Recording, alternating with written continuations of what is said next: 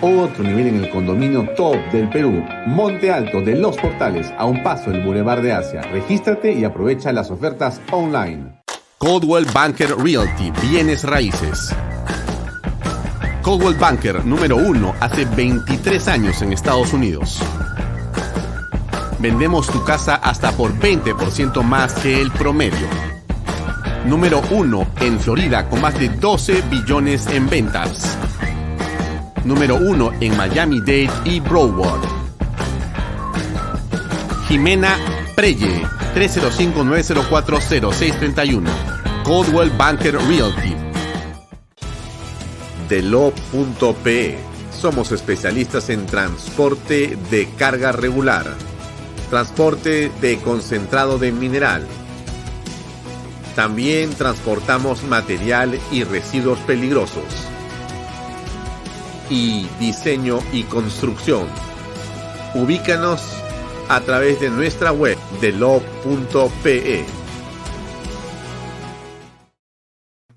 ¿Qué tal amigos? Muy buenas tardes. Bienvenidos a esta nueva edición de Vaya Talks. Mi nombre es Alfonso Valle Herrera y está usted en Canal B, el canal del Bicentenario. Gracias por acompañarnos, como todos los días, de lunes a viernes, a partir de las seis y media de la tarde hasta las ocho de la noche. Mi nombre es Alfonso Vallara, creo, creo que ya se lo dije. Puedes seguirme en mis redes sociales, también en las de Canal B, en las de Expreso, salimos en vivo y los domingos también puede continuar eh, escuchando los audios de estas entrevistas y estos programas desde las 5 de la tarde por PBO Radio.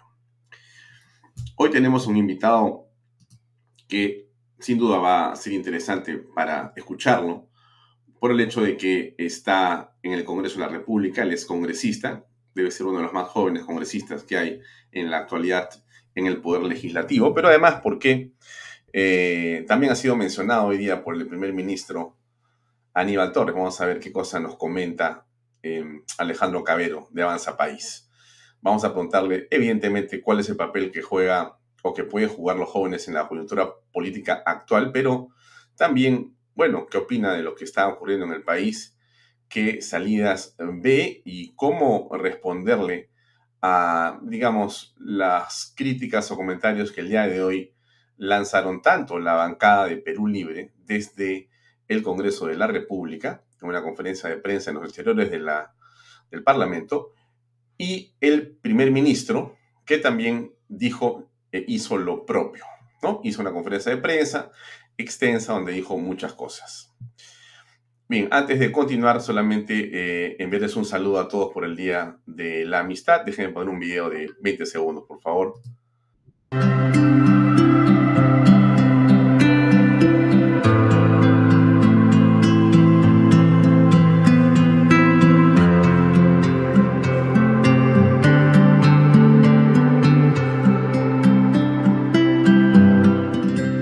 Así es, les enviamos a todos un feliz día de la amistad y que la misma reine, bueno, en todos los hogares y por cierto también en la política. Em, algunas cosas sobre Bahía Talks y sobre Canal B antes de seguir en el programa. Yo siempre les doy noticias buenas e importantes porque nos parece muy útil comentar estos temas relacionados a cómo vamos en las redes sociales, cómo está el crecimiento de Vaya Talks de Canal B y qué se puede esperar de lo que estamos haciendo. Como yo le he dicho y le reitero, el crecimiento de este programa tiene que ver con la manera en que usted interactúa con el mismo. En realidad, eh, usted hace el programa o hace crecer al programa. Nosotros simplemente somos un vehículo de información, tratamos de conducir lo mejor posible, pero es el público que nos ve el que hace en realidad todo el trabajo eh, importante de difusión. Esta difusión, estos alcances que yo le voy a mostrar a continuación y que son parte de nuestro activo, no son eh, pagados, sino son como se denomina orgánicos. Es decir, es la propia organicidad, la propia eh, red social que está básicamente eh, dirigida por personas como ustedes que nos ven, en esas comparticiones, en esos likes, en esos comentarios, todo ello hace posible que el programa crezca, que Canal B crezca. Nosotros somos producto de usted en realidad. Así que eh, le agradecemos muchísimo por su eh, compañía permanente. Y eso es algo que creo que es en este momento eh, singular decirlo. Déjenme compartir lo que ha sido la semana pasada en Bahía Talks, solamente para que ustedes tengan una idea de cuál es el alcance por programa que hemos tenido. Em, déjenme comentarlo rápidamente para después entrar a los temas que tenemos para ustedes el día de hoy en esta edición. Eh, comenzamos el día 7 eh, de febrero con Fernando Sillonis, que usted recordará, estuvimos con casi 87 mil personas alcanzadas y una interacción de 4.500 aproximadamente. Eh, el siguiente día, o sea, el martes 8, nos acompañó Mariela Balbi y tuvimos una repercusión de casi 106.400 o más eh, personas alcanzadas y una interacción de casi 7.700 personas, como usted ve en el gráfico que le pongo ahí. Eh, estuvimos después con la doctora Mónica Yaya y llegamos a casi 90.000 personas. Luego estuvo Lourdes Flores con casi 100.000, 99.256 y cerramos con un poco más, también casi de 100.000 con la señora eh, Patricia Chirinos. Bueno, esta ha sido básicamente la semana que eh, pasó, la semana que concluyó y que tuvimos estos cinco programas que usted eh, ha ayudado a difundir y que usted con los comentarios y con, digamos, la dedicación que también le pone y nos ayuda en la compañía que tenemos, eh, nos sentimos a gusto, pero también le agradecemos de manera muy, muy especial por el apoyo que nos brinda desde su celular, desde su iPad, desde su computadora, no solamente cuando lo ve en vivo, como en este momento que estamos live, sino cuando después de haber visto el programa, usted lo repostea, lo retuitea o igual lo comenta, porque el programa, como usted sabe, no es eh, uno que aparece por televisión y después desaparece, ¿no? Esto no está en televisión, esto está en las redes sociales. Y si usted lo mira y lo eh, retuitea o lo comenta o lo comparte, está contribuyendo, inclusive después del programa, a que esto genere la atracción que todos queremos. Esa atracción permite que estemos buenos pisadores y que el programa siga avanzando y Canal B se esté convirtiendo en una alternativa informativa importante. Tenemos novedades en el canal B, estamos trabajando para nuevos programas que estoy seguro pronto le podemos anunciar y que seguiremos, seguiremos creciendo a toda velocidad. Como parte de esta, eh, digamos, información, déjenme colocar una pantalla más y ya no hablo más de Canal B, pero como es algo que a mí me entusiasma, yo me tomo unos minutos para contarle esto porque, bueno, a mí me hace feliz y de repente usted también. Eh, si nosotros medimos desde que comenzó la temporada ese 2022, o sea, el 3 de enero, que usted recuerda que comenzamos a hacer Vaya Talks nuevamente, 3 de enero del 2022 al 14 de febrero del 2022, eh, la métrica que nos arroja la página principal donde se transmite Canal B, ¿correcto? Este, nos está ofreciendo y nos está entregando eh, 5.459.730 personas alcanzadas en Facebook. 5.459.000 personas alcanzadas. Y en Instagram, más o menos 80.000. ¿no?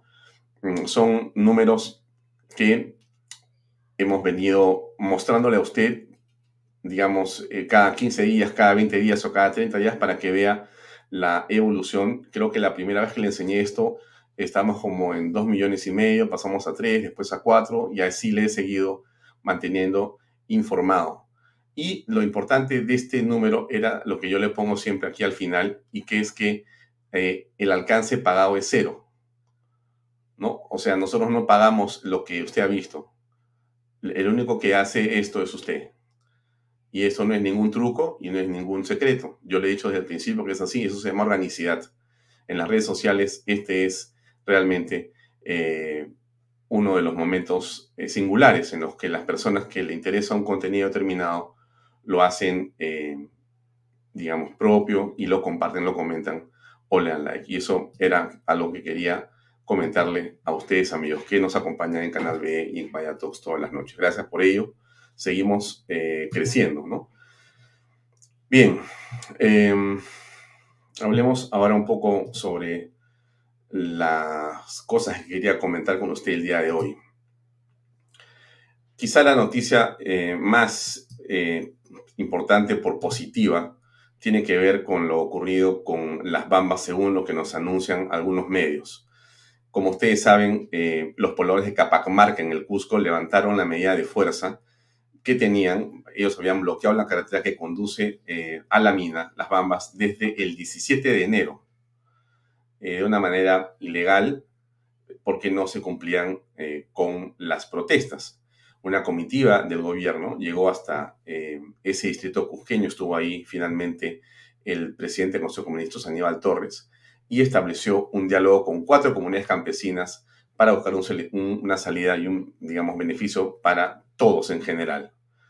Eh, se ha conseguido 45 días para solucionar lo que se denomina conflicto. Eh, no se han planteado eh, medidas concretas, pero se ha abierto un nuevo espacio de diálogo.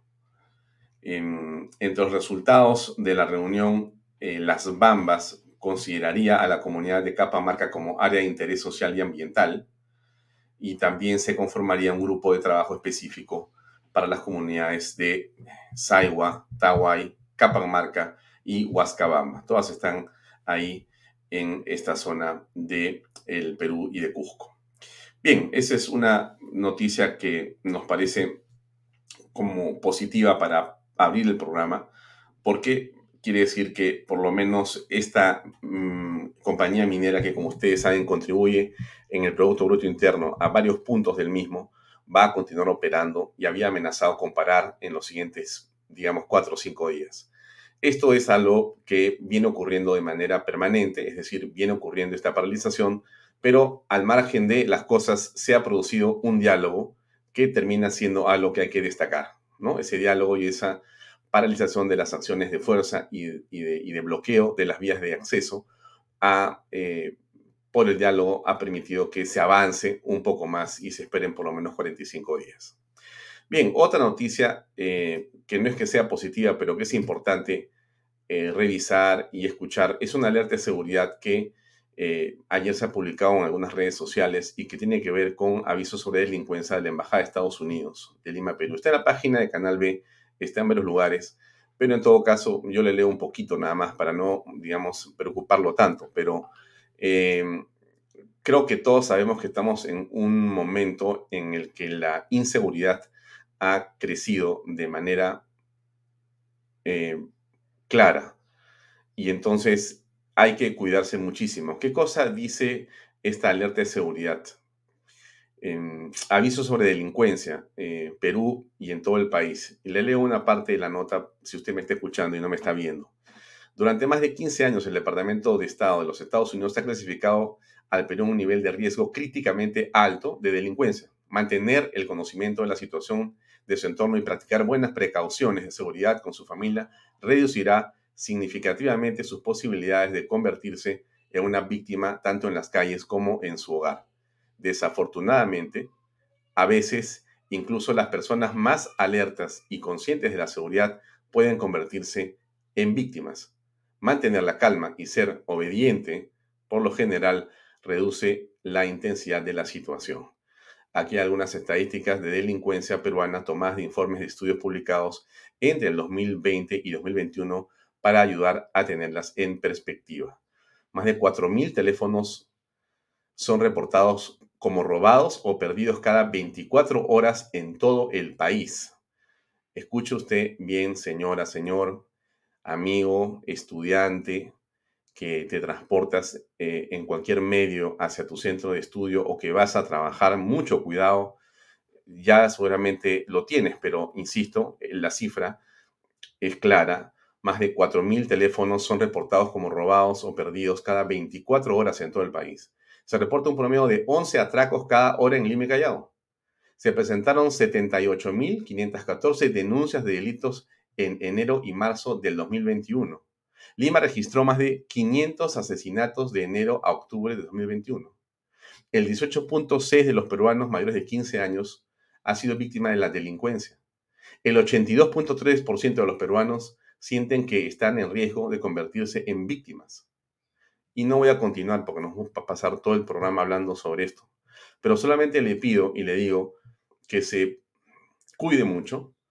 No hay nada como, digamos, las precauciones y la prudencia que en estos momentos hay que tomar. Hoy es un día muy interesante para muchos porque es Día del Amor y la Amistad. le deseo lo mejor a todos, pero le pido a todos también que se cuiden, que se cuiden muchísimo en las calles de Lima, porque, como dice la Embajada de Estados Unidos, hay un riesgo que no puede ser soslayado bajo ninguna circunstancia. Bien, continúo eh, con el programa. Eh, ustedes ayer, si no han visto eh, los medios, el programa Panorama ha hecho un reportaje exclusivo que nos llena de preocupación y que tiene que ver con que una joven de 23 años que llegó a Lima desde Cajamarca ha denunciado que habría sufrido una violación sexual en el local de Perú Libre, partido efectivamente del eh, señor eh, Vladimir Cerrón y que apoya al presidente Pedro Castillo. Em, por parte de un aportante de la campaña presidencial de Pedro Castillo, el señor Germán Cruz. Eso es en el testimonio y en la palabra de esta eh, señorita que ha denunciado esto. Esto ocurrió posiblemente en mayo del año pasado, fue denunciado oportunamente, pero el caso fue dilatado por varios meses hasta que recientemente la Fiscalía ha convocado a la presunta víctima para recoger su testimonio. Esta joven ha denunciado también al señor Germán Cruz, como le dije yo, eh, aduciendo, señalando que la tuvo secuestrada por más de una hora y la amenazó para no presentar la denuncia. Él dijo que tenía llegada al presidente Pedro Castillo y podría influir en el Ministerio Público y el Poder Judicial. Eso fue lo que él dijo para que ella se desistiera de una denuncia. Eh, también ha dicho esta señorita que, digamos, Em, le ofrecieron dinero para que no continúe con la denuncia. Y los audios que se han escuchado y se han visto eh, están en torno a esto. No hemos eh, visto, por lo menos hasta esta hora, si alguien eh, lo tiene y si lo, han publicado ya, lo haremos saber en el transcurso del programa. No hemos visto de parte de em, el Ministerio de la Mujer ninguna comunicación al respecto. Es cierto que es una investigación, pero por la, digamos, contundencia del testimonio, por las evidencias que prueba o que señala esta persona y en general por lo que hemos visto y apreciado, debería de haber ocurrido algún tipo de solidaridad, por lo menos con la persona que señala que ha sido violada y ha sido de esta manera vejada. Em, ya ustedes reconocen, lamentablemente, estos dobles raseros que a veces se producen por parte de las autoridades. Ojalá que este no sea el caso, pero sí deberíamos escuchar de parte de, efectivamente, como dice Edgar eh, Francisco Freddy Salas Negra, dónde está la ministra de la Mujer y dónde está la Defensoría del Pueblo. Sí, pues todos estamos eh, en realidad eh, mirando estas cosas y realmente nos llenan de preocupación. Entonces, bueno, esperamos que las autoridades actúen rápidamente para tratar de saber qué fue lo que ocurrió en este caso y se pueda eh, encontrar a los responsables. Otro tema que tiene que ver con esto es lo ocurrido con el congresista Carlos Ceballos, que despidió a una secretaria con embarazo de riesgo. ¿no? María de Belén eh, Anaya es la ex secretaria del congresista de la bancada de Perú Democrático, que es la decisión de Perú Libre, ¿no? El economista se llama Carlos Ceballos Madariaga. Ella fue despedida cuando tenía seis meses de gestación de un embarazo en riesgo. Eh, otro programa dominical, Cuarto Poder, ha dado cuenta de lo que la señorita María del Belén Anaya ha señalado, que no recibió una explicación de su despido y que la situación ha sido muy eh, difícil, ¿no? Fueron momentos horribles, fueron malos ratos que pasé a pesar de mi estado, ha declarado. Em, en fin, esta es otra cosa más que se suma en esta recatafila de noticias vinculadas a cosas que evidentemente no podemos estar de, ninguna manera eh, de acuerdo, pero que las autoridades que corresponden deberían estar diciendo algo más que mirando a un costado. Y nos vuelve a parecer que esto no es la manera de enfrentar un problema como este no es silenciándolo, sino visibilizándolo. Tanto hablan de eso eh, las ONGs, pero a la hora de las víctimas seguramente dependen a quién eh, pueden perjudicar si son y si existen responsables y seguramente y de repente, ojalá nos equivoquemos, depende de eso que haya o no eh, mayor, digamos, bulla, mayor denuncia, mayor indignación, ¿no? Esa indignación que es lamentablemente selectiva, esa fijación en los temas que es nuevamente selectiva y que no depende ni de la persona, ni de la gravedad, sino de cuál es de repente su importancia política. ¿No? Y eso entonces lamentablemente tira por los suelos la autenticidad de esa autoridad. Lo decimos así porque, bueno, es como nosotros lo estamos apreciando. Otra información eh, tiene que ver eh, con la ministra Miloslavich o Miloslavich, que em, se ha confirmado que hubo un contrato de una ONG con el gobierno eh, de Vizcarra por 120 mil soles. Tres días después de que Martín Vizcarra, eh, en ese momento presidente del Perú, sostuviera una reunión con la actual ministra de la Mujer y Poblaciones Vulnerables, Diana Miloslavic, la ONG Floratistán obtuvo un contrato por 120 mil soles. Esto lo ha recogido el diario Expreso del propio ministerio. Mm, en realidad, el programa nacional Aurora se llama eh, eh, el programa que tuvo como postor ganador esta ONG. Y la ministra Miloslavic estuvo en Palacio de, Gobierno los meses de agosto y septiembre. Eh, y bueno, se produce una serie de coincidencias que en algún momento tienen que aclararse. esto ha sido publicado y no ha sido aún desmentido. Si es que ocurre este desmentido, pues seremos sin duda los primeros en tratar de recoger la impresión de la señora ministra de la Mujer y también, por supuesto, escuchar eh, de algún vocero de ellos si es que esta información que ha dado el diario Expreso eh, no corresponde a la verdad. el otro eh, tema que también toma actualidad en estas horas tiene que ver con la última encuesta que ha publicado el programa Cuarto Poder ayer en la noche. Y esta encuesta señala que, según la misma, eh, las cosas no están muy bien. Déjenme compartir la encuesta, la tengo en la pantalla y se las voy a comentar. ¿Por qué me parece oportuno hacer este comentario? Porque esta es una encuesta que hace Ipsos, y que hace Ipsos de manera regular. Ustedes están apreciando en su pantalla cómo desde el mes de agosto del año pasado se empiezan a apreciar eh, en el color rojo la desaprobación, en el color azul la desaprobación del presidente Pedro Castillo. Se aprueba o se desaprueba la gestión del presidente Pedro Castillo. Vamos a pasar unos 6 o 8 cuadros. Todos nos parecen que deberían eh, eh, recoger la atención de usted porque tienen una determinada información que le puede ser útil. Esta es la primera. Y esta tiene que ver con la manera en que se produce este ensanchamiento que usted ve aquí entre el que número 69 aquí y 25. Si no me equivoco, son 44 puntos de diferencia. 44 puntos entre, e, e, en esta boca, boca, así le dicen algunos, ¿no? Boca de lagarto.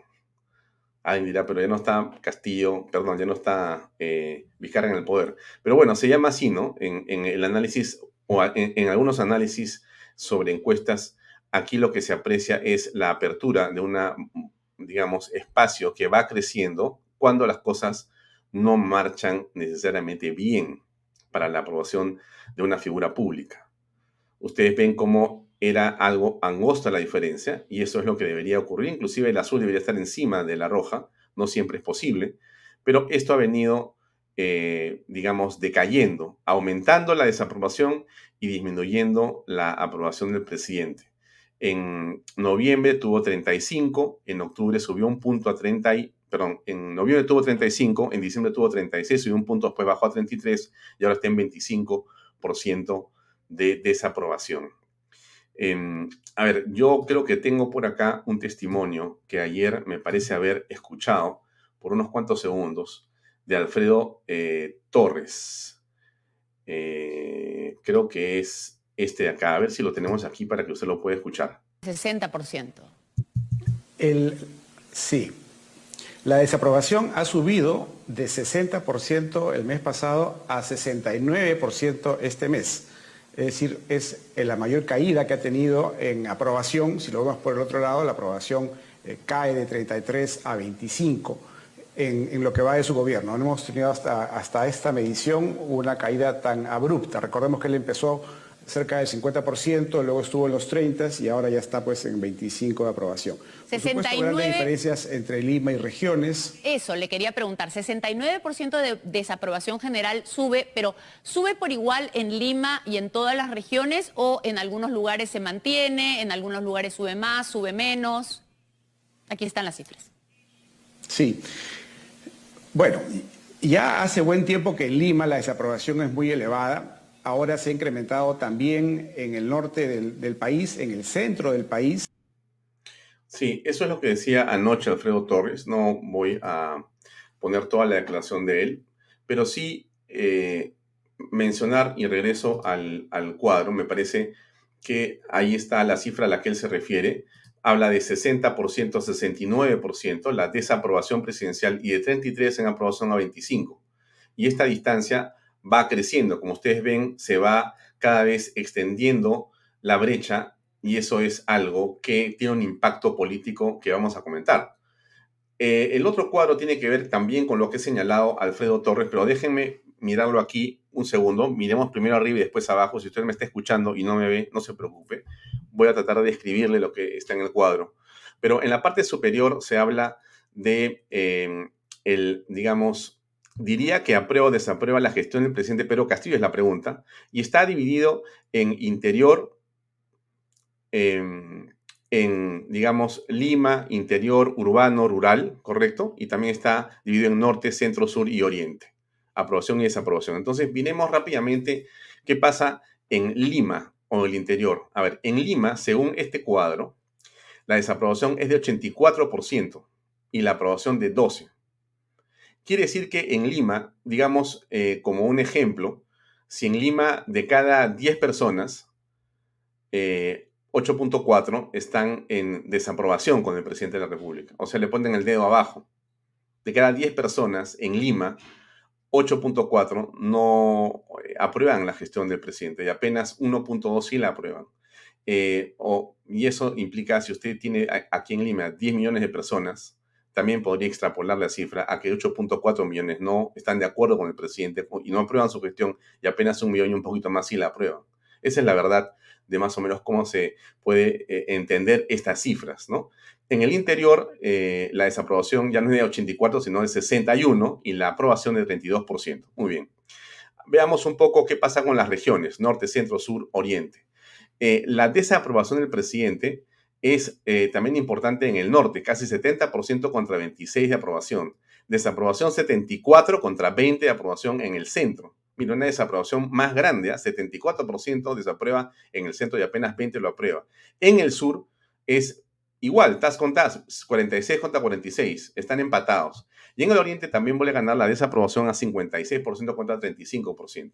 Si usted mira y bajamos un ratito, por favor, al desagregado por nivel socioeconómico, por nivel socioeconómico, va usted a encontrar una cifra que, bueno, vale la pena eh, revisar, ¿no? La aprobación en el segmento A, supuestamente más informado, más conectado, usted como quiera llamarlo, usted como lo puede identificar, apenas el 4% aprueba al presidente versus un 96% que lo desaprueba. 96% desaprueban al presidente en el segmento A. En el B tiene 83 de desaprobación versus 13 de aprobación. En el C son 76% de desaprobación versus 13 de aprobación. En el D, 70% de desaprobación y 23 solamente lo aprueban. Y en el E hay 54% de gente que lo desaprueba y apenas 41% de aprobación. Esa es un poco la manera en que podemos apreciar lo que ocurre. Si hablamos de géneros, las mujeres en general desaprueban casi más del 70% al presidente, aprueban solo 23%. Y los jóvenes, entre 18 y 25, en un 76% reprueban al presidente y solo 17% lo aprueban. Bien, quizás he hablado de demasiados números, me disculpará usted, pero espero que me haya entendido. Hay una situación de, digamos, una implicancia que no es algo eh, fácil de superar por el presidente. Si hablamos de la señora eh, María del Carmen Alba, que es la eh, presidenta de la mesa directiva o del Congreso de la República. La pregunta es si usted aprueba o desaprueba. Y esa misma eh, grupo de entrevistados a nivel nacional también muestran que la señora Alba ha perdido eh, aprobación y ha aumentado su desaprobación. También cae de 29% en enero a 21% en febrero y sube de 52% de desaprobación a 62% de desaprobación. Aquí tenemos un más o menos 41 de diferencia entre ambos extremos que también ha venido incrementándose. Si hablamos de eh, todo, digamos, el periodo en, la que, en el que la señora eh, Mari Carmen Alba es presidente del Congreso, ha tenido subidas y bajadas, pero ya desde octubre el tema es que aumenta la desaprobación y también disminuye la aprobación. No es bueno que las autoridades en dos poderes esenciales como el legislativo y ejecutivo estén en esta condición. Deja de mostrar lo que pasa cuando hablamos del Congreso de la República. Ya no hablamos de la persona, sino del Congreso de la República. Y también existe más o menos una desaprobación que se mantiene en 70%. Podemos decir muchas cosas. Hay una campaña contra el Congreso, pero también hay una campaña contra el Ejecutivo.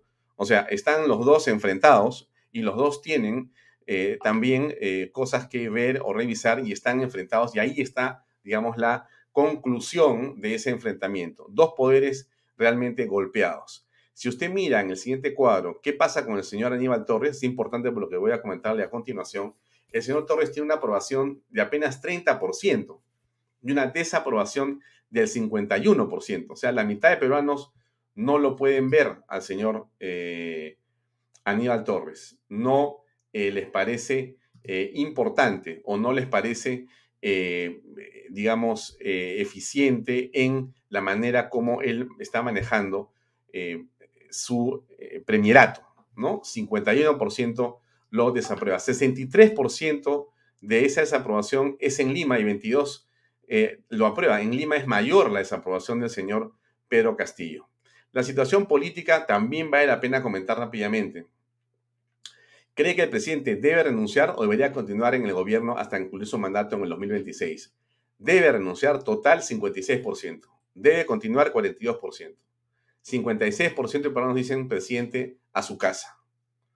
Eso es lo que está ocurriendo en la actualidad. En Lima es 71%, contra 27 que dicen que se quede. Y en provincia está casi tajontas, es igual como le había, le había comentado. Es una situación que va empeorando para el presidente Pedro Castillo, según la encuesta de Ipsos. Sobre la encuesta se pueden decir muchas cosas. Por ejemplo, se puede decir que cómo voy a creer en las encuestas, si las encuestas nunca dijeron lo que estaba pasando en realidad y apenas la última semana apareció el señor Pedro Castillo y ganó la elección finalmente. Bueno, podemos decir muchas cosas de las encuestas, pero también tenemos que reconocer lo siguiente con respecto a Ipsos. Fue la que nunca se equivocó. Nunca se equivocó siempre lo que dijo Ipsos fue lo que ocurrió según lo que sabemos hasta ahora. ¿Por qué? Porque hasta ahora no se ha probado, no se ha probado aún, y más bien lo que dice eh, la fiscalía que ha hecho sus investigaciones es que no ha habido fraude. Lo que hay es una investigación de parte del Congreso y hay una serie de evidencias y sospechas, en muchos casos documentadas, eh, de muchas personas que señalan que hubo situaciones eh, en grado sumo anómalas en el proceso electoral.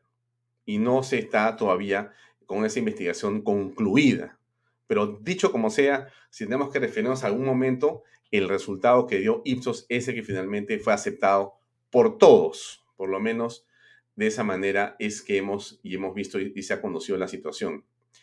la pregunta es, eh, en caso se propusiera en el Congreso la vacancia y la destitución de Pedro Castillo, ¿qué actitud tendría usted hacia la vacancia? La vacancia, ¿no es cierto? ¿Estaría de acuerdo 36%? ¿Lo pensaría 17%? ¿Lo pensaría pero no estaría de acuerdo 15%? No estaría de acuerdo 30%. 36 ha subido, usted ve como el azul ha subido de 23 que fue en septiembre, ahora 30 por 36%, perdón, estarían de acuerdo. Importante la cifra que estamos apreciando. Eh, en el supuesto que se produzca la renuncia o vacancia del presidente Castillo, ¿qué preferiría que ocurra?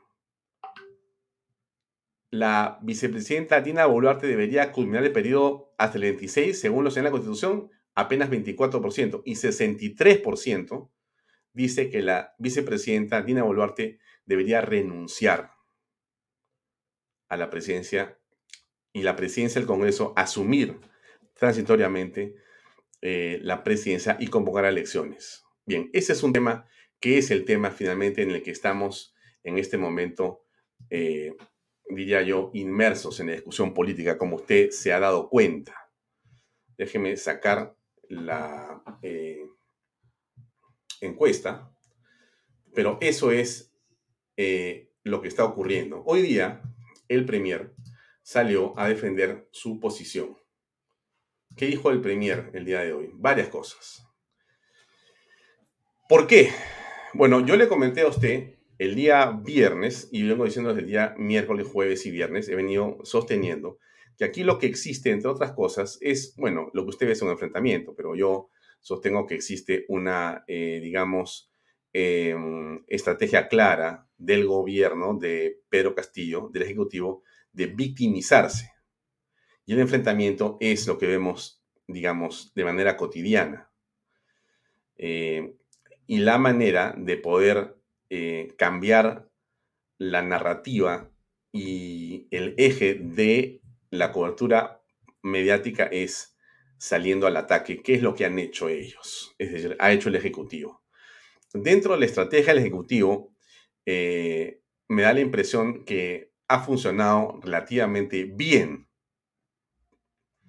porque finalmente han logrado el día de hoy y el fin de semana también que se hable del tema, por lo menos en ciertos círculos. Em, el día de hoy, como eso del mediodía, el grupo de parlamentarios de Perú Libre salió a dar una conferencia de prensa y a acusar a la señora Mari Carmen Alba, y a acusar a la eh, eh, señora Patricia Juárez y acusar al Congreso de estar o de promover el caos y eh, una serie de situaciones de abuso de derecho o de ingobernabilidad.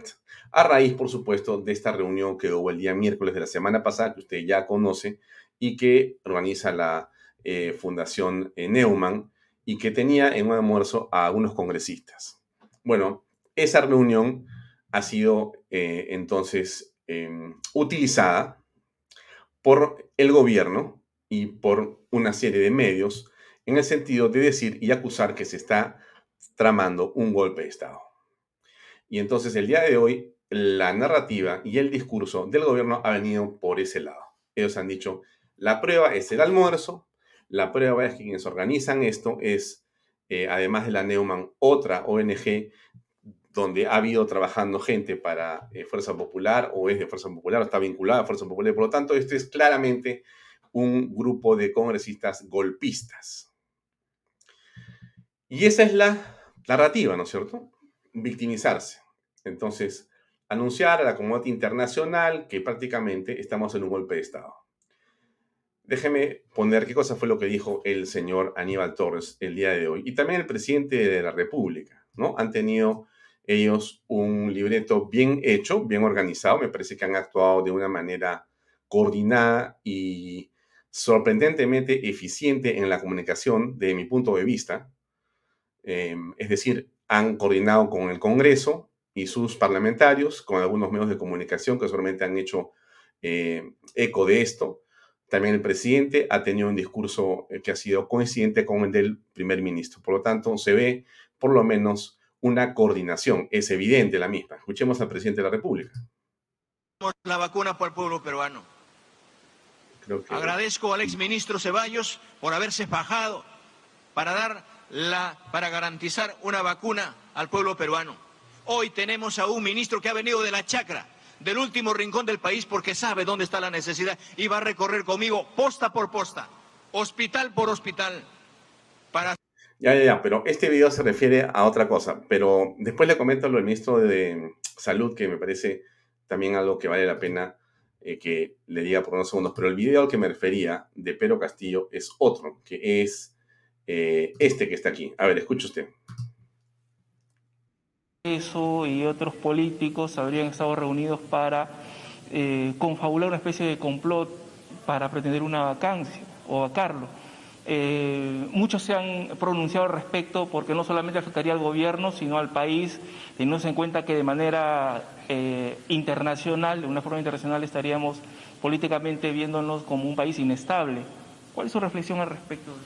Sí, yo quisiera llamar a la reflexión a un pequeño grupo, a un pequeño sector que hasta ahorita no están convencidos de que tenemos que ser respetuosos de la democracia. Yo quisiera aprovechar desde este medio y pedir mil disculpas al espacio, a la comunidad internacional.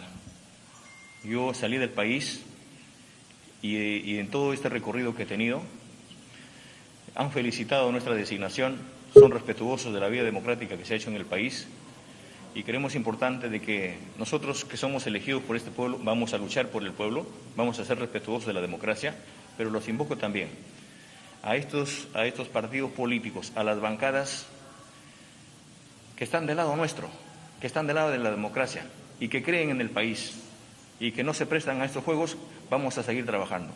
Tienen todo el respaldo no solamente del gobierno, sino también creemos importante que hay que agendar urgentemente los grandes problemas que tiene este país. Hay algunos contratos por revisar que a algunos no les, no, les gusta que vamos a revisar. No les gusta que agendemos cómo hay que darle casa a las familias. No les gusta que agendemos estos problemas como cómo tenemos que sancionar a estas empresas que contaminan el mar. No les gusta que agendemos los grandes problemas y los desafíos que en 200 años no se lograron hacer. Estoy convencido de esta lucha que vengo desde la, desde la cantera de los más necesitados, hoy siendo gobierno, no me verán meter un solo centavo a mi bolsillo que no me pertenezca. Bueno, a ver, esa última parte me parece la menos importante porque las dudas sobre eso es algo que tiene que ver la justicia. Pero en la primera parte de la argumentación política de Pedro Castillo me parece, digamos, perfecta en el sentido siguiente. Él está invocando la comunidad internacional y está previniendo. Esto es un pulseo político entre ambos poderes, el Ejecutivo y el Legislativo. ¿Quién gana ese pulseo? ¿Quién gana esa dinámica en la que estamos viendo lo que ocurre? Es lo que vamos a apreciar en las siguientes horas. Eh, esto dijo entonces Pedro Castillo hoy día y también estuvo eh, el señor eh, primer ministro. Ya está con nosotros nuestro invitado Alejandro Cabero. Alejandro, ¿qué tal? Bueno, discúlpame por la interrupción, pero estaba hablando justamente de Pedro Castillo y de, digamos, lo que ha sido eh, esta semana, antes de hablar de los jóvenes y la política, quería preguntarte cómo estás apreciando lo que está ocurriendo en este momento. Hoy día salió eh, el equipo de Perú Libre en el Congreso, salió el presidente de la República, salió eh, el primer ministro a culpar al Congreso de lo que está ocurriendo y eh, poner como evidencia el almuerzo que tuvo Mari Carmen y unos congresistas el día miércoles de la semana pasada con una fundación alemana. Bueno, ¿cómo aprecias esto en esta coyuntura? ¿No tiene nada que ver? ¿No es importante o sí?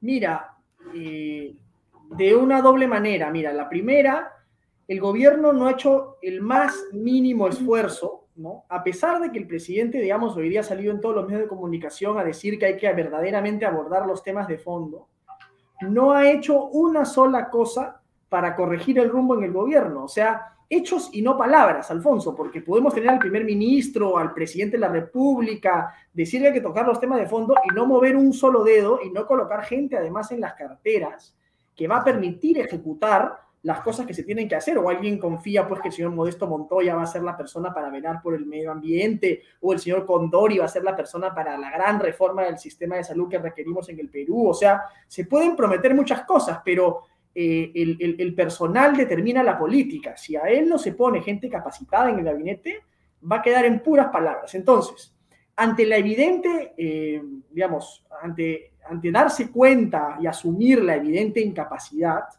Pedro Castillo y su, bancada y su gabinete, empezando por el señor Torres, el primer ministro, han comenzado una arremetida sistemática contra el Congreso de la República.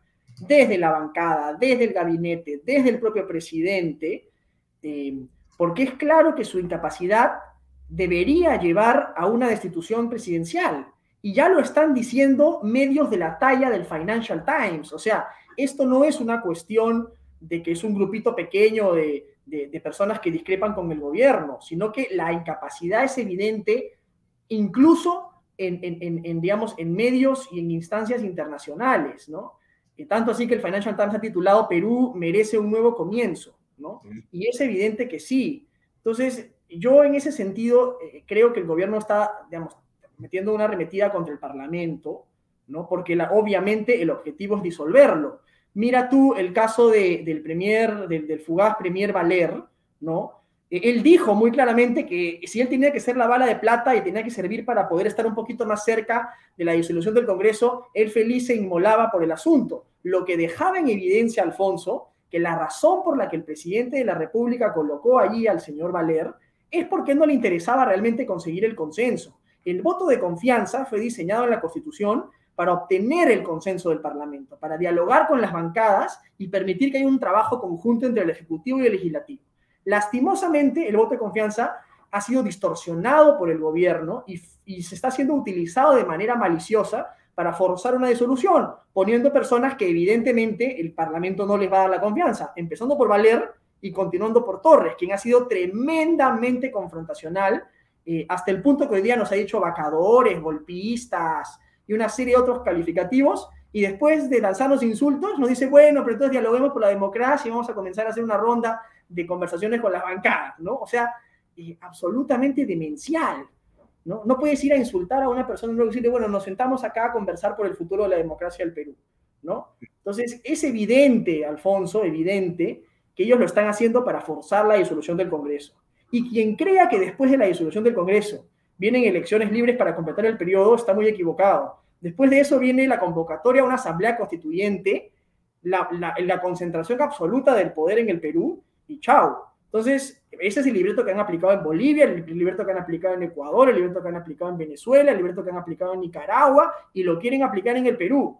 Entonces, el Parlamento tiene que defender sus fueros. A, a la presidenta del Congreso y a un grupo de parlamentarios los han criticado por reunirse a conversar. Lo que hacemos los congresistas todos los días del año los parlamentarios nos reunimos en el Congreso, fuera del Congreso, y conversamos sobre los asuntos de política nacional, porque para eso somos parlamentarios, ¿no? Eh, y si se le critica a la presidenta del Parlamento su presencia allí, representando además a todas las bancadas del Congreso, la razón de la presidenta del Congreso es que ella representa a la institución y su deber, Alfonso, es defender el fuero parlamentario de la sistemática arremetida que está dándole el Ejecutivo cuyo plan evidente es cerrar el Congreso. Y eso lo estamos diciendo desde el día uno, ¿no? Y el presidente está nombrando a Torres con esa finalidad. Y hay que, hay que digamos, defender mucho eh, el fuero parlamentario. Eh, Alejandro, me gustaría repasar un minuto más el caso de lo ocurrido con el Financial Times, porque este es un periódico eh, que creo que es un medio muy interesante, muy importante en el mundo y se refiere básicamente de la siguiente forma, ¿no? No solamente habla de que merecemos un, eh, digamos, eh, cambio político fresco, sino que se refiere a que Perú no puede permitirse cuatro años y medio más de caos gubernamental. Y el dinero británico afirma que aunque la política radical de Pedro Castillo polarizó al país, el tema no es principalmente ideológico, sino de competencia y de gestión. O sea, no es un asunto de cómo piensa el señor Pedro Castillo, que seguramente eh, tiene o no tiene ideas políticas determinadas. No, no, no, no lo sabemos porque no lo hemos entendido hasta ahora. El único que tiene ideas claras es el señor Cerrón, que tiene un pensamiento eh, que lo señala en su plan de gobierno, en su programa de gobierno, que es el que está puesto en el Programa Nacional de Elecciones, y que eso tiene un claro sesgo socialista, mariateguista, etcétera, etcétera, etcétera, que él mismo ha puesto ya sustentado y defiende. Esa es una posición que no sabemos si la entiende el señor Castillo, pero más allá de eso, lo que dice Financial Times es gravísimo, ¿no es cierto? Eh, ha llegado el momento de que los legisladores pongan el interés nacional en primer lugar y brinden a los votantes una nueva oportunidad de elegir un líder capaz de abordar los problemas apremiantes de su país eso lo pone en un editorial. Mira, fíjate qué, importante esto. Yo no, yo no sabría decir si Financial Times es fujimorista, es aprista, es golpista. No sabría decir porque en realidad, hasta donde yo conozco, es un periódico absolutamente independiente. Y lo que está haciendo es una lectura, que es la lectura que tiene en Lima el 94% de personas. Y que en el Perú tiene prácticamente todo el país, salvo los que están con el presidente, que dicen que todos los que piensan al revés son golpistas. Y los que se sientan a almorzar para decir y conversar del tema deben ser prácticamente espectorados y pedir perdón. O sea que el presidente no reconoce que en el Perú todos los almuerzos tienen su foto en el centro y dicen a qué hora se va. O de repente yo estoy exagerando, eh, Alejandro. No, mira, y además lo, más preocupante, Alfonso, es que eh, en la comunidad internacional el Perú está comenzando a ser visto como un Estado fallido. O sea, básicamente porque ya la incapacidad moral no solamente es moral, es incapacidad a secas. O sea, hemos tenido, nunca en la historia del Perú, Alfonso, hemos tenido en siete meses cuatro gabinetes y probablemente tengamos que tener un quinto, porque yo veo bien difícil que el señor Torres obtenga la confianza aquí en el Parlamento. Creo que va a ser muy difícil si él continúa con esa actitud confrontacional, desafiante, polarizadora. Vamos a tener que tener un quinto gabinete a siete meses de gobierno, cosa que es inaudito en la historia del Perú, lo que nos hace ver casi, casi como un Estado fallido, este, eh, eh, digamos, y, nos deja pésimo frente a la comunidad internacional, sin contar además que tenemos ministros sin capacidad, sin preparación, ¿no? Y Pedro Castillo no tiene un rumbo claro, tú bien lo has mencionado, no es un presidente ideológico, ni siquiera tampoco es un presidente pragmático, porque un presidente pragmático hubiera tratado de enmendar el rumbo ahí donde está la, ahí donde está la, la posibilidad de tender puentes con la oposición, que es lo que te garantiza la gobernabilidad, y Pedro Castillo se ha trincherado en su pequeño grupito de asesores, eh, digamos, paisanos de él, que finalmente, eh, digamos, lo, asesoran, y se ha trincherado en, en un gabinete que no está eh, preparado para, para, manejar los rumbos del país. Entonces, mm. realmente eso es terrible, ¿no? para gobernar un país, Alfonso, hay que tender puentes con las fuerzas políticas de la sociedad civil, de, los partidos políticos, ¿no? De, los sindicatos, del empresariado, pero él no, él gobierna con sus amigos, con los, él gobierna con su, con su, con con, con su eh, y ahí se queda, ¿no? Mm. Ahora, la, la pregunta es, eh, Alejandro, em, ¿qué cosa puede ocurrir en los siguientes días? Porque yo entendería que el Congreso no va a quedarse en silencio, ¿no? Escuché, me parece, a eh, una o dos congresistas hace unas horas, todavía no, no, he visto el Twitter durante el programa, lamentablemente, si lo vi antes del programa, me pareció ver a una congresista, eh, digamos, de la agrupación de oposición, no a Mari Carmen Alba decir algo en torno a lo que había dicho Pedro Castillo, pero más allá de que sean singulares o no, me imagino que dada la, digamos, eh, la importancia que le ha dado el gobierno, obviamente porque tiene que victimizarse, la, digamos, presidenta del Congreso dirá algo, hará un comunicado o nada, realmente se queda como está la cosa y vamos viendo, más bien le extendemos al señor este, primer ministro la fecha. ¿Qué, ¿Qué, es lo que han pensado hacer ustedes? Mira, yo lo que tengo entendido, aunque no he consultado esto con, con, nadie hoy día en el Congreso, pero lo que tengo entendido porque lo he escuchado de los medios de comunicación, es que la presidenta del Congreso está preparando un anuncio, una respuesta. No sé si será un comunicado o un video de ella, no, no, no estoy al tanto de los detalles, pero entiendo que sí se está preparando una respuesta porque la arremetida eh, que se está dando contra el Parlamento no puede quedarse, creo yo, sin respuesta. O sea, han salido la bancada oficialista, el gabinete, el presidente de la República, o sea, la orquesta es completa, ¿no? Y la, orquesta de mentiras es completa, entonces necesitamos, creo yo, contestar. No sé de qué manera lo hará la presidenta del Congreso exactamente, pero entiendo que sí va a haber una respuesta. Ya. Ahora, eso es por un lado, ¿no? Por el otro lado es...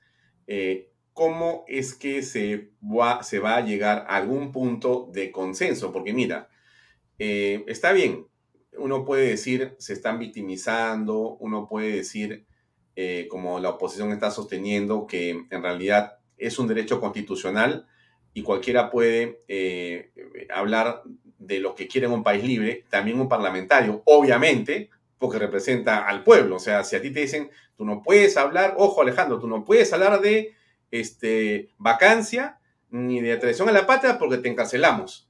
Oye, perdóname, pero ¿qué es esto, no? no puedes mencionar esos artículos de la Constitución porque entonces te vamos a ver cómo te, te metemos preso o hacemos solo contra ti. Eso ya estaría, pues estaríamos como Nicaragua. Pero digamos que más allá, insisto, de las posiciones, ¿no es cierto? Ya. ¿Cómo va a llegarse a un consenso de tu punto de vista, Alejandro? ¿Por qué te pregunto esto? Porque esta situación en la que estamos eh, los peruanos en este momento, me parece a mí, y por eso quiero tu opinión, que no va a llegar a algo muy bueno necesariamente. O sea, no se trata de que yo me imponga al Ejecutivo o que el Ejecutivo se imponga al Congreso, porque ambos tienen legitimidad, al margen de la discusión sobre quién ganó la elección, que eso en otro carril y el Congreso tendrá que dilucidarlo en su comisión. Ese es otro tema, ya.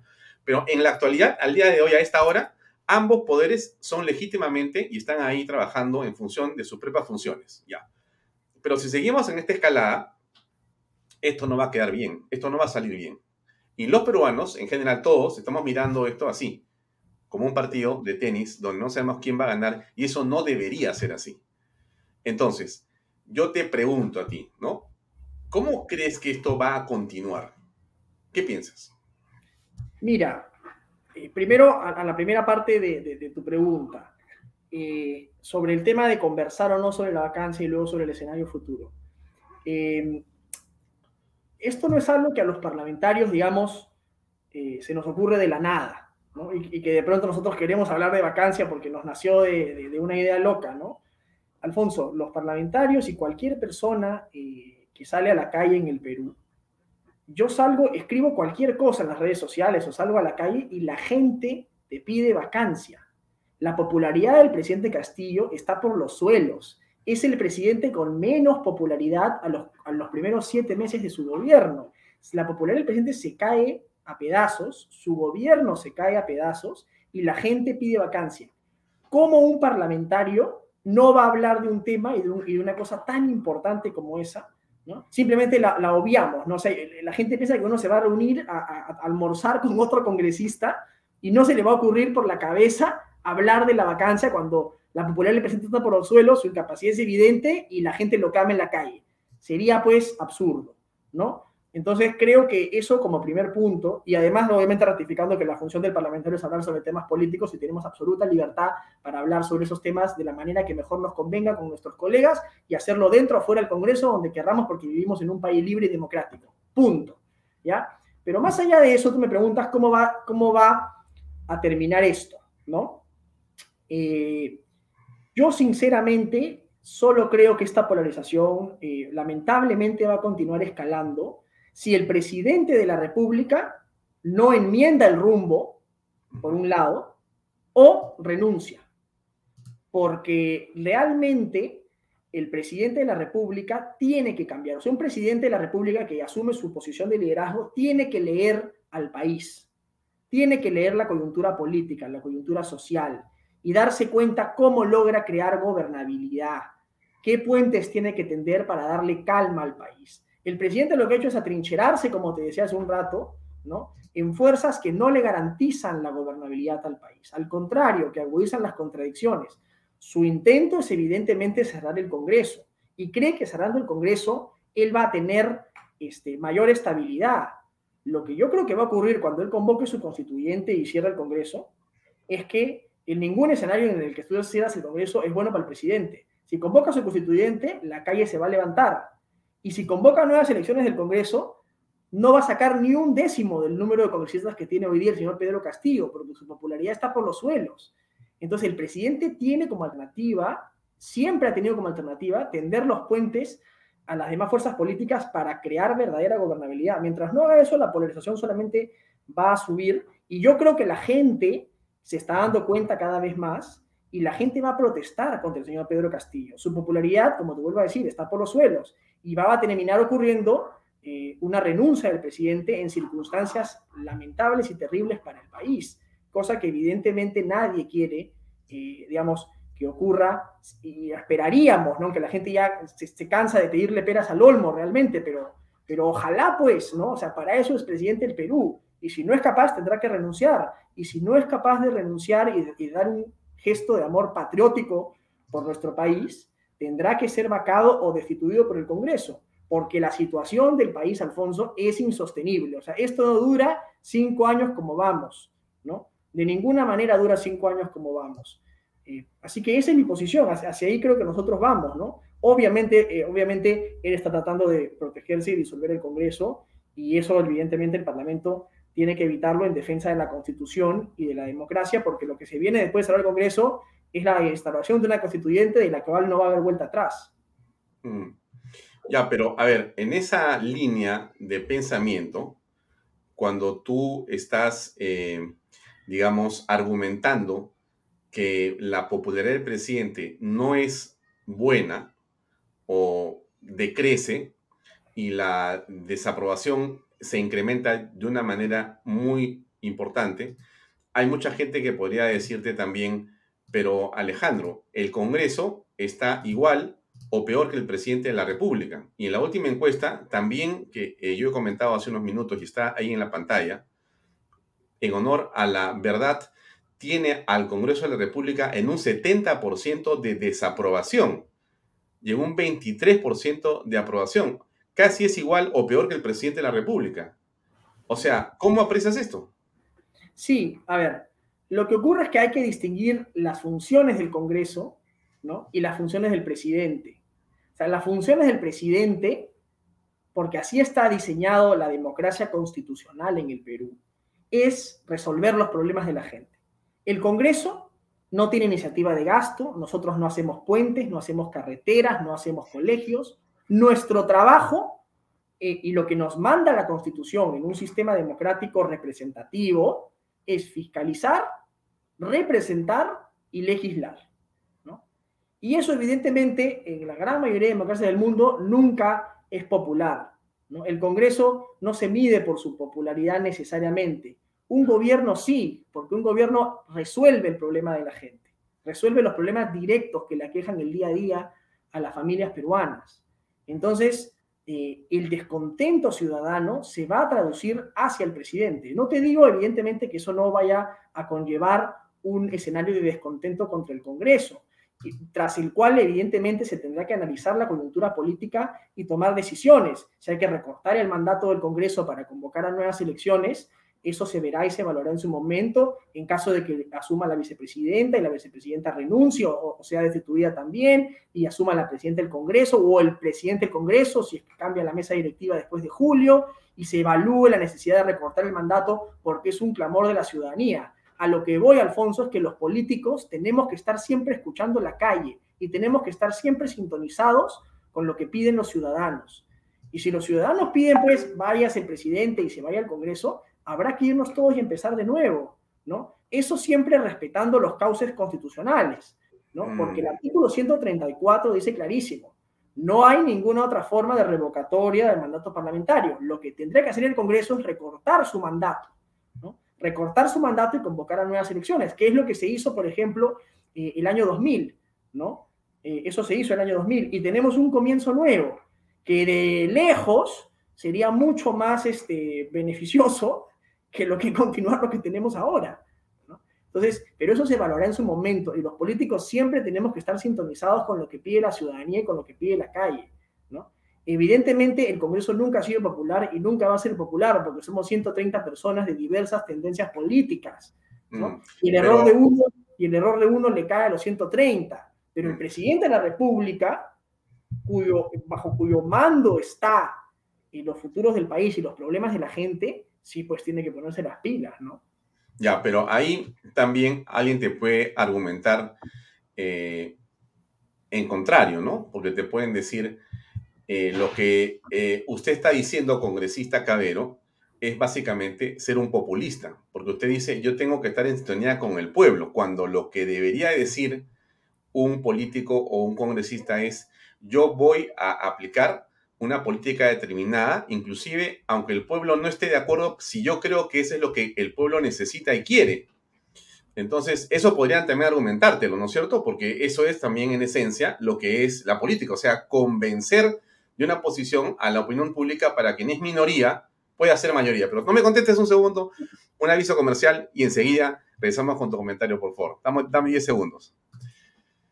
Bien amigos, viva este verano a otro nivel en el condominio top del Perú, Monte Alto de Los Portales, ubicado a un paso del Boulevard de Asia y de exclusivas playas al sur de Lima. Regístrese en losportales.com.p y aproveche las ofertas en línea. PBM Plus.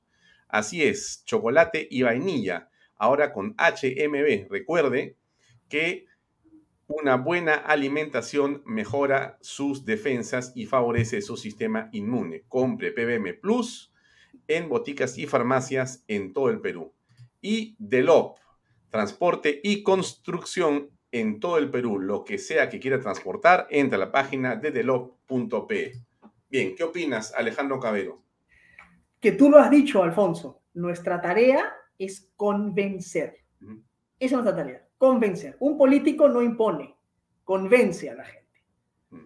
Toma lo que escucha de la calle y si está, y si digamos, y si cree que eso no es el camino correcto, guía, da luz, convence. Oigan, señores, por ABC, este camino es mejor para el país. Los invito a seguirme, ¿no? Eso hace un político. Pero un político, evidentemente, no puede pues, este, ignorar la calle y hacer lo que le da la gana, este, porque eso pues es una dictadura. ¿No? Eso pues no es la visión de una democracia liberal que está en sintonía con la ciudadanía. la tarea del político es evidentemente si tiene una posición que discrepa con lo que puede pensar la mayoría, da argumentos y convence y trata de hacer que la gente lo siga. Eh, pero si no, entonces, digamos, en eso consiste la democracia. Pierde eventualmente el, favor del pueblo, pierde el voto y se retira a los cuarteles de invierno, ¿no? Eh, creo que eso es como tiene que funcionar. Eso es lo que no está haciendo Pedro Castillo. Pedro Castillo no está convenciendo a nadie que de repente su camino es, pues, ¿no? El más adecuado. No, él está encerrado en su, en, su palacio, sin escuchar a nadie, haciendo lo que le da la gana, eh, polarizando el país, tratando de Pero, pero mira, yo ahí, ahí, ahí te hago la siguiente, el siguiente apunte para que la comparación sea dinámica e interesante. Yo lo veo al presidente con todas las distancias y discrepancias que tenemos acá en este programa desde que antes que él asumiera la presidencia de la República. Yo lo veo en las últimas horas al presidente haciendo política, pura política, porque eh, mientras la discusión del Congreso ha sido, o el Congreso ha sido, voy a decirlo así, ¿ah? mientras el Congreso parece arrinconado en el tema de un almuerzo, fíjate, ¿ah? mientras el Congreso podría parecer arrinconado en un tema del almuerzo y si está o no complotando, si está haciendo esto o lo otro, el presidente Pedro Castillo más bien se le ve en otra posición. ¿Cuál es la posición del presidente Castillo? Déjenme compartirlo a ustedes un ratito para que veamos si lo que yo les digo como análisis tiene un sentido. Esta es la página web que yo siempre les pongo de las fotografías de la presidencia de la República. Y ahí está un poquito lo que hace el presidente en imagen, ¿no es cierto? Y es interesante verlo porque aquí hay un mensaje político detrás, obviamente, para eso es que es presidente de la República. Ayer se la pasa volando en su helicóptero o en el helicóptero de todos los peruanos, dándose una vuelta sin ninguna importancia, pero está en las imágenes, ¿no? En el domingo todos están en la playa, todos están en sus casas con calor, están en la familia, preparándose para el Día de la Amistad y el presidente está volando en el helicóptero por diferentes partes de la ciudad y mirando el río Chillón, mirando el río Rima, dándose una vuelta por aquí y una vuelta más allá. Interesante, es una imagen que él muestra y que está ahí en las manos de todas las personas, las pueden ver. Esta es una de las cosas que yo veo, ¿no? Si voy un poquito más atrás, perdónenme que me haya abierto tanto, pero a veces este, los clics se me multiplican acá. Lo veo el día de hoy, en la mañana, el presidente hablando y discurseando hasta el cansancio sobre el tema de la educación, ¿no? Y mostrando que está yéndose a un colegio. No importa si el colegio tiene agua o no, eso no interesa. Yo voy a la imagen, que es lo que importa.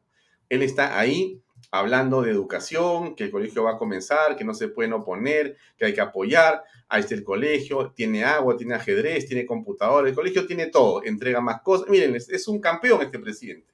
E, este es un presidente que está gobernando para todos los... Miren ustedes, está feliz el presidente en su papel de presidente. Vamos a la imagen, porque la discusión política se queda en un espacio muy pequeño, me da la impresión a mí, ¿no? Que es el, espacio de los medios que hacen política. Ya la gente en verdad, tengo la impresión que hay un momento en que se harta de hablar de política, de escuchar, y más bien quiere ver y le llena esta imagen. Ahí está el presidente. Déjenme avanzar un poquito. Alfonso. Ya. Si tú entras al, al, Flickr del Congreso, vas a ver las fotos del trabajo del Congreso. O sea, el Congreso, el Congreso también está haciendo su trabajo en paralelo, lo que le corresponde. El Congreso no inaugura colegios, no hace carreteras, no hace puentes. Pero si tú entras a las cuentas de los parlamentarios a las cuales yo sigo, yo sigo a la mayoría de mis colegas en Instagram, en Facebook, en Twitter, vas a ver lo que hacen. Sea, nosotros también estamos trabajando, estamos saliendo a la calle, estamos fiscalizando. No, no, no, no, pero, yo no estoy, no estoy diciendo que este, no esté trabajando. Lo que estoy diciendo es otra cosa que me parece que es lo que quiero analizar contigo, porque yo no dudo que tú trabajas y que todo el equipo de gente, o mucha gente que está cerca a ti en, en posición política, también está trabajando, o sea, los veo trabajar, eso, sería una locura decir que no. Pero voy a otra cosa, ¿no? Voy a la percepción de la gente. Y en las percepciones, eso es lo que importa, ¿no es cierto? En política, eso es. Lo demás, mira, si tú trabajas como un negro 14 o 18 horas al día y nadie lo ve, lo siento. Si yo trabajo media hora y pongo 50 fotos, yo gané. Yo gané. Al final de cuentas es así. Entonces, oye, que no es posible. Bueno, discúlpame, pero en el mundo de la percepción eso tiene por lo menos un espacio en el que uno puede ganar o perder, ¿no? Entonces hay que tener por eso cuidado. El presidente puede ser que no entienda ni lo que está hablando. Puede ser que, ah, por favor, o sea, cero, ¿entiendes? Pero la imagen es de un hombre que está a cargo del Estado. Fíjate, ¿eh? su, ministro, su de Salud, con cual, del cual uno puede discrepar en todo, ¿no es cierto? Porque uno no está de acuerdo en la manera, en que él vendía tal o cual producto o en los temas de carácter eh, judicial, si los tiene o no, y su experiencia. Todos puedes discrepar de todo eso, estamos de acuerdo en la discrepancia. Pero mi, punto no está en eso, sino mi punto está en lo siguiente, mira. Al final, el presidente dice, este hombre, este, este ministro, está en la calle, está en, en la posta médica, está donde está el pueblo, ¿no es cierto? Oye, pero él era este, médico general y estaba dando citas de obstetricia. No es posible, dice la gente, ¿no es cierto? Y en rigor eso no es posible, eso es hasta ilegal. Y entonces el, ministro dice, oye, un ratito, pero yo como médico general tengo que atender a un paciente, tengo un juramento hipocrático, o sea, en un, eh, no estoy trabajando en San Isidro, en la Clínica Delgado, en la San Pablo, estoy trabajando este, en Junín, donde no existe médicos especialistas, sino justamente generales. Y la gente te viene a preguntar, oye, el riñón, oye, que el corazón, tengo que ver cómo lo, lo ayudas y lo atiendes, ¿no es cierto? Eso, ese es su discurso, pues político, me refiero otra vez. Política, no estoy hablando de delito ni de competencia, sino básicamente de política. Mi impresión es que esto del ministro de... Y fíjate, le dicen, oye, pero el colegio médico se ha pronunciado en contra, ¿no? En contra, ha venido acá, se ha parado ahí el, el, presidente del colegio médico, ha hecho, de ninguna manera protestamos y vamos a hacerle un, proceso. Y él ha dicho con cerrón, perdóname, yo tengo a 100 este, eh, eh, este, gremios que me apoyan. El de tal provincia, el de Huancayo, el de Piura, el de, el de la selva, no sé cuántos, y se han juntado ahí para apoyar al ministro, ¿no? O sea, están haciendo política, me refiero. Eso es política, ¿no? O sea, cómo es que yo este, muestro una imagen y gano un discurso en función de un resultado. La dinámica era, ahí termino mi pregunta, sorry por la extensión, pero es que quiero llegar a ese punto. La semana pasada la dinámica era este este, este, este gabinete está peor, peor, o sea, Aníbal Torres y estos ministros son un desastre. Hoy día lunes la conversación es otra. El almuerzo del día miércoles y el presidente ha pasado a la, a la punto de vista, adelante, ¿no? En, en iniciativa, o sea, está proactivamente trabajando en su propio resultado. Ah, ¿Tú ves eso o, tú lees de otra manera las cosas? No, yo coincido contigo en que el presidente ha pasado a la ofensiva, absolutamente. Ha pasado a la ofensiva sistemática y evidentemente tiene que mostrar eh, aquellas cosas en las que se ha criticado mucho, que no conoce los temas, que no hace las cosas que tiene que hacer, ¿no? que no trabaja, que no sale de Palacio de Gobierno, eh, que gobierna con un, con un pequeño cogollo ¿no? de, de personas. Entonces, esas son las cosas que a él se le han acusado y que en política cuando te acusan de algo tienes que salir y confrontar y convencer a la gente que están equivocados. Y eso es lo que está haciendo el presidente de la República. Este, yo lo he dicho, este, y, bueno, y me parece, digamos, positivo, hacer política y convencer a la gente de que tienes un discurso y un argumento no es malo. En buena hora que el presidente haga política, porque es, para eso fue elegido y ojalá en buena hora, y que eso se traduzca en resolver los problemas de la gente, y cuando eso ocurra, y cuando dejen de ser puro fufufú y se transformen en hechos, a ver si su popularidad aumenta. Porque si, porque si eso se queda en fufufú y la gente no ve nada real, y la popularidad va a seguir cayendo porque las palabras se las lleva el viento y al final del día el discurso tampoco te resiste todo. ¿no? No, hay discurso, es posible que, que, sea mucho fufú, como dices tú. Es muy no hay discurso que aguante todo tampoco. O sea, tiene es muy posible. algún hecho concreto, una acción, ¿no? La gente tiene que ver también el resultado. Y eso, este, ojalá que el presidente esté haciendo más política, eso no es malo. Y creo que el Congreso también debería hacerla más. yo, desde el, yo desde el comienzo, Alfonso, he sido un parlamentario bastante autocrítico del Congreso. Yo creo que el Congreso ha cumplido muy bien su rol fiscalizador, ha cumplido muy bien su rol representativo, hemos hecho algunas reformas constitucionales para defender el fuero y defender la institucionalidad, pero creo que el Congreso, y creo que es tiempo, lo he dicho ya en varios medios de comunicación, que el Congreso tenga una agenda de reformas profundas que también necesita el Perú y que empecemos a abordar temas de fondo estructurales para la adopción de mejores leyes. Por ejemplo, la bicameralidad, que yo he conversado aquí contigo y que he discutido hace mucho tiempo. Si queremos mejores leyes, es una cosa importante. O la distribución del canon, por ejemplo, dársela directamente a los ciudadanos, que lo hemos conversado en varias oportunidades, para evitar la corrupción y el mal manejo de los gobiernos locales y regionales. Además, hay un proyecto de Fuerza Popular, de APP, de Acción Popular, de nosotros en Avanza País. Es un proyecto de consenso y no sé qué estamos esperando en el Congreso para empezar a discutir esos temas de fondo. Entonces, sí creo que hay cosas estructurales, como te digo, que el Parlamento tiene que empezar a abordar, ¿no? Y también cambiar la, imagen que se tiene, ¿no? Solo por ponerte un ejemplo, estos últimos días este, se ha puesto en discusión eh, el tema de las rejas en la Plaza Bolívar, por ejemplo, ¿no? Que, se ha pedido sacar las rejas y, un regidor, hay una además ordenanza de la municipalidad que pide sacar las rejas y ha habido toda una discrepancia, ¿no?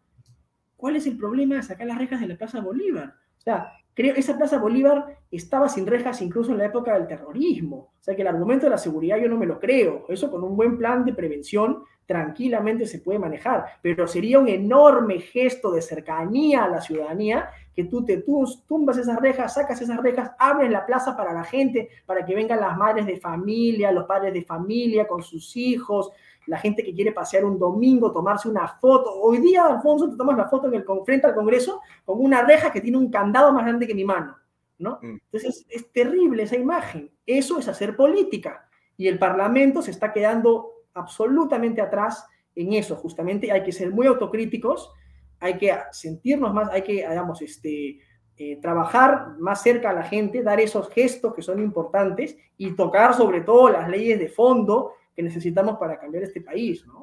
Ya, ahora, mira, Alejandro, nos quedan pocos minutos, pero regreso simplemente a la pregunta desde otra perspectiva, ¿no? Em, me parece que el comentario sobre las rejas, eh, bueno, responde a una solicitud seguramente de muchas personas o agrupaciones que piden que eso se haga, ¿no es cierto? Y creo que, y entiendo que las rejas tienen también eh, un componente o una razón de seguridad del propio Congreso por las innumerables eh, turbas que también han estado de una u otra posición eh, justamente en la avenida Bancay listas para tomar casi el Congreso. Y esas rejas han salvado, quién sabe, de alguna barbaridad, como han salvado las rejas que se ponen en las calles principales que conectan eh, a la población con la plaza de armas. Claro, pero tú puedes tener, Alfonso, tú puedes tener, es que manifestaciones han habido siempre, y esa reja es el año 1997. O sea, manifestaciones en los 70, en los 80, ha habido toda la vida. Y yo no digo que tú no puedas tener rejas desplegables, solo digo que esas rejas se ponen cuando hay una manifestación para proteger el Parlamento, como se ponen en la Plaza Mayor, por ejemplo, cuando la gente quiere llegar, porque es una zona intangible, no se puede protestar, se ponen rejas desplegables, por supuesto que sí, pero ¿por qué tienes que tener unas rejas ahí permanentes 24 horas, 7 días de la semana? de acuerdo. Pero el tema del Congreso digamos que uno de los 50 checks podría ser efectivamente el de las rejas, ¿no es cierto? Y, eso hay muchas otras cosas, obviamente. No, por eso, uno de los 50 podría ser ese. Pero has dicho otras cosas que también me parecen que son súper importantes y que tienen que ver con el tema de una serie de normas o leyes o cambios o modificaciones constitucionales que el Congreso ha ido haciendo paulatinamente, paulatinamente. Es más, de hecho se ha quejado hoy día Perú Libre. De hecho, están cambiando la constitución, ¿no es cierto? Eh, a su manera, ¿no? han dicho, muy bien. Pero hay temas relevantes que no han sido tocados todavía por el Congreso y que están en el discurso del gobierno con respecto al cambio constitucional. Eh, perdón, solamente una, cosita, solamente para, porque me da, me da, eh, me causaba risa el, el comentario de Perú Libre, porque ellos ahora se quejan de que nosotros cambiamos mucho la constitución, pero ellos quieren una asamblea constituyente que cambie toda la constitución. Entonces, a mí me parece realmente de una incoherencia absoluta. No, no, pues es que, es que, bueno, justamente, permíteme decirte, mi estimado Alejandro, que este es el problema, lo que acabas de decir. O sea, a ver, si no existe un parlamentario que diga las cosas claras, como lo estás diciendo aquí, pero no solamente en Bahía Toque, lo ven millones de personas, gracias a Dios, sino que salga y que se enfrenta a los medios y diga, quiero decir las cosas, y pa, pa, pa, pa, pa, entonces no existe el contrapeso político. Por el contrapeso político no puede ser solamente que salga la presidenta del Congreso, tienen que estar ustedes, y justamente este es el espacio para los nuevos líderes. Y tú eres, en pocas palabras, no sé si eres el más joven del Congreso, pero eres uno de los más jóvenes del Congreso. De el segundo, Rosángela Barbarán es más joven que yo, pero soy el segundo más joven. Perfecto, dos personas brillantes, perfecto. Entonces, es la oportunidad de poder generar eh, ese espacio de respuesta que no se ve. Mira, Quizás los otros tienen o más compromisos de carácter, etcétera, ¿no es cierto? Y entonces tienen un poco más de temor del dar. Yo creo que tú no tienes, mi impresión, y yo creo que mucha gente piensa igual, ningún compromiso sino con tus votantes y tus ideas. Pero nadie más, nada más, porque eres muy joven. Entonces, ¿a eso, ¿eso qué significa? Que tienes una oportunidad para poder hablar con más claridad, ¿no es cierto? Lo acabas de decir en este momento, has dicho varias cosas que no se escuchan. y, que, parecen lógicas, porque lo estás diciendo tú y todos lo reclaman en las redes sociales acá. Dicen, oye, tiene razón, ¿por qué no se está haciendo eso? ¿Por qué el Congreso no pasa a la ofensiva? ¿Por qué? O se, quiere, o, se quieren ir. Algunos, ¿ah? Me refiero, ¿ah? Algunos dicen, no, mejor nos vamos todos. Con un riesgo enorme, ¿ah? y ahí termino y te dejo la pregunta para que sea ese programa con esa, con esa respuesta. Sí. ¿Tú crees, te dejo la pregunta siguiente, ¿tú crees que si hay nuevas elecciones va a haber una composición distinta a la que tenemos ahora? ¿O, van a, o, qué va a pasar con esa composición? ¿Tú crees, no, si ahora hay elecciones, mira, vamos a tener 80% de azules contra 20% de rojos? ¿Qué piensas al respecto? Yo sí creo que la posición de la izquierda está bastante debilitada si vamos a elecciones. yo sí creo que después del desastre de Pedro Castillo, a la izquierda le ha pasado una factura bien grande, ¿no? Eh, eso sí me da la impresión. Eh, con respecto a por qué el, Congreso, digamos, no está más a, la ofensiva, y te voy a ser muy sincero, Alfonso, eh, el Parlamento somos 130 personas de 10 bancadas distintas. Es bien difícil coordinar. Es bien difícil hasta, hasta encontrarse en los pasillos, coordinar un café, la gente tiene una agenda larguísima, es difícil hablar con tus colegas, es difícil, salvo que te los encuentres en el pleno todos, y ni siquiera todos van al pleno, porque muchos van por, por, este, por este Zoom, ¿no? Por Microsoft Teams. Es difícil coordinar entre 130 personas y 10 grupos políticos. No es lo mismo como el presidente de la República, que es él y su gabinete, ¿no?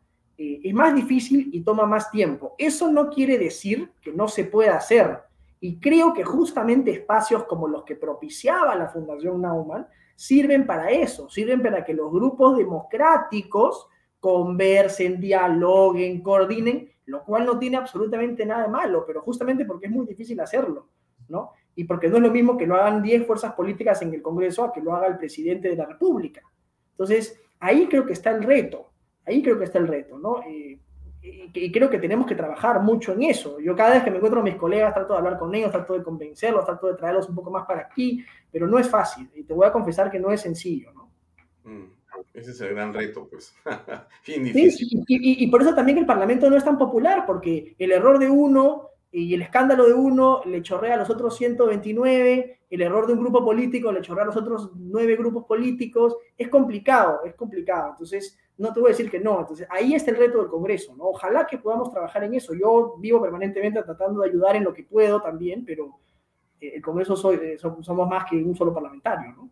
Mm, mira, hemos cumplido casi 45 minutos y no hemos hablado del tema para que te invité, que es el de los jóvenes en la política. Pero de todas maneras, ha sido, Alejandro, muy grato conversar contigo. Te comprometo para continuar la conversación en otro momento, en los próximos días también y que sigamos analizando lo que va a pasar y ojalá que los consensos se puedan dar pronto por el bien del país. Hay que tomar decisiones de diversas maneras. Eh, esta confrontación, no sé cómo la ves tú, pero a mí no me parece que esto va a terminar bien. Hay que ver la manera de resolver las cosas rápidamente. Así es, Alfonso. Creo que tenemos que trabajar para darle estabilidad al país. El país no puede estar en estas condiciones por cinco años. Yo lo he dicho varias veces. Tenemos que encontrar algo. O el presidente cambia el rumbo o el Congreso encuentra una salida constitucional, pero, pero esto así como va es insostenible, ¿no? Y ojalá que se encuentre porque la gente lo único que clama es un poquito de estabilidad, de paz. Y yo sí concuerdo con el Financial Times, el Perú necesita un nuevo comienzo. Con este presidente o sin este presidente, pero necesitamos un nuevo comienzo sincero. Porque así como van las cosas, este, no vamos a poder, ¿no? Bien, muchas gracias Alejandro Cabero, muy amable, un gran abrazo. Gracias. Bien amigos, soy el congresista Alejandro Cabero de Avanza País que nos acompañaba aquí en Vaya Talks. Eso es todo por hoy. No me despido sin antes eh, hablarles de nuestro pisador. Efectivamente, ahí está, viva este verano a otro nivel en condominio top.